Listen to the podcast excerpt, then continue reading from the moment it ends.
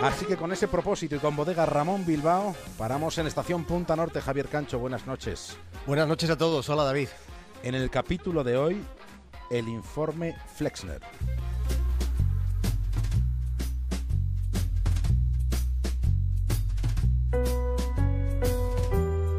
El protagonista de la historia que vamos a contar estaba trabajando tranquilamente en su despacho cuando sonó el teléfono de su casa y le preguntaron si estaría dispuesto a conversar con dos caballeros, con dos tipos interesados en discutir el posible uso de una considerable suma de dinero.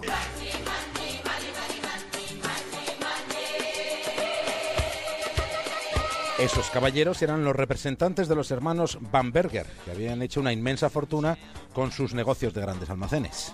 Resulta que los hermanos Van Berger fueron de los pocos que retiraron todos sus fondos justo antes de que la bolsa hiciera catacrof cuando el famoso crack del 29.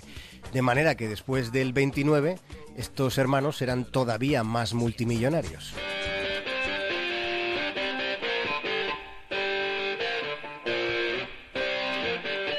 Los dos hermanos inmensamente ricos se plantearon crear una facultad de medicina con la cantidad ingente de dinero que les sobraba. Eso fue lo que se les ocurrió. Un lugar de estudio donde se diera preferencia a los estudiantes judíos a los que se estaba, se estaba rechazando en algunos campus donde mandaba el antisemitismo, que no fue solo una obsesión de los nazis. El caso es que Flexner, después de reunirse varias veces con, con estos representantes de los hermanos Van Berger, Flesner les convenció para crear lo que se llamó el Instituto de Estudios Avanzados, donde había cuatro facultades, matemáticas, estudios humanísticos, política y economía y además ciencias.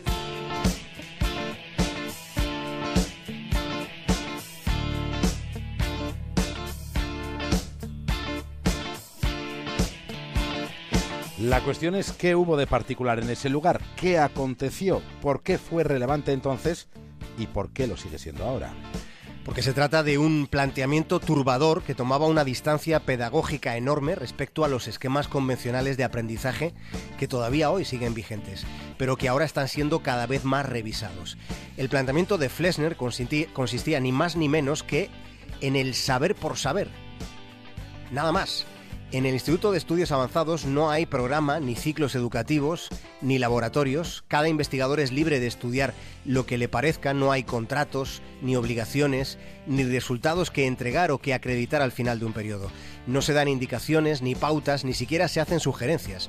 No se busca un rendimiento inmediato, una productividad medible. De esta forma de entender el aprendizaje se empieza a hablar ahora. Vivimos días en los que se está reflexionando sobre las posibilidades de este tipo de sistemas. Ahora en 2017. De modo que esta propuesta, en 1930, podemos considerarla algo más que revolucionaria. Flexner fue un tipo con una enorme capacidad de convicción. Convenció a los Van Berger de que era muy necesario, de que era imprescindible que gastasen su dinero en esto, no les convenció para que lo invirtieran, no, les convenció para que se lo gastaran.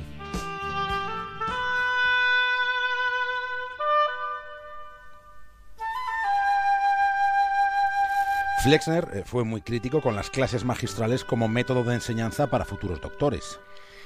Uno habla y el resto escucha. Si lo pensamos un poco, este modelo de clases magistrales en magnitudes más reducidas, pues es el, es el modelo que tenemos aquí, es la matriz de nuestro sistema de enseñanza. Ahora se empieza a llevar a algunos institutos los trabajos en equipo, aquí en España, los trabajos por proyectos, con menos monólogos, digamos, algo cansinos por parte de los profesores, con más participación, con el estudiante también más involucrado en lo que está aprendiendo, no en lo que se le está contando. De hecho, Flexner acogió en su instituto a los más importantes científicos europeos. Por ejemplo, Albert Einstein, que estuvo allí, él y los demás dispusieron de ese ambiente de completa libertad intelectual para pensar, para leer, para estudiar, para intercambiar conocimientos, experiencias, perspectivas con otros, con otros grandes talentos como, como Einstein, por ejemplo. Abraham Flexner se ocupaba allí en Estados Unidos de proporcionar a, a grandes científicos europeos el entorno adecuado para que pudieran desarrollar sus capacidades.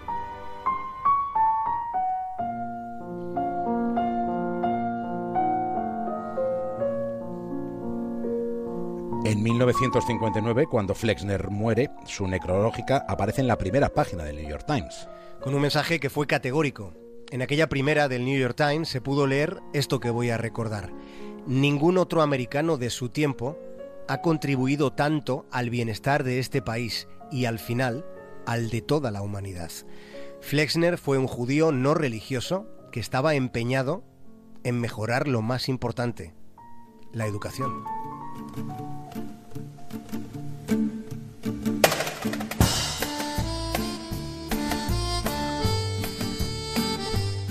Hoy en la brújula estamos recordando a un tipo sin duda admirable, un pedagogo que defendía que los resultados es mejor mirarlos a largo plazo o ni siquiera mirarlos, que solo hay que enseñar a aprender.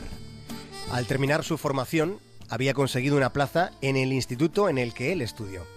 Aquel era un lugar atosigado por las dificultades de, de todo tipo, problemas muy enraizados, con baja moral del profesorado, con descenso de los niveles de enseñanza, y él estuvo allí seis años como profesor, y el panorama mejoró, tanto que le ofrecieron dirigir su propio centro educativo de secundaria. Y la escuela de Mr. Flexner se convirtió en un éxito total muy llamativo, también en función de los parámetros convencionales, porque su metodología también funcionaba cuando se medían las capacidades académicas del, del, alumnado, es decir, cuando esos estudiantes se examinaban. De los primeros 100 graduados que presentó, todos fueron admitidos en las universidades que solicitaron. Aquel fue un logro nunca visto allí en Estados Unidos. De hecho, el rector de Harvard, sorprendido con aquellos resultados, le pidió que le explicara cómo lo hacía. Flesner le, explicó que su equipo enseñaba de una forma alternativa. No había exámenes, no había notas, se centraban en el verdadero aprendizaje. Le explicó al jerarca de Harvard que la educación debía ser algo entretenido, incluso divertido, porque sólo así se capta la atención del estudiante. Flesner defendía el valor de lo aparentemente inútil, defendía la investigación básica, que es la que había deparado descubrimientos iniciales tan imprescindibles como la electricidad, como los antibióticos, hallazgos que en su momento aparentemente no servían para nada, pero que finalmente resultaron ser sorprendentemente fundamentales. Uno de los ensayos de Flesner se tituló La utilidad de las cosas inútiles. Flexner, que también decía que ningún país es tan rico como para poder pagar la guerra y la civilización, que tenemos que elegir, decía, porque ambos caminos son incompatibles.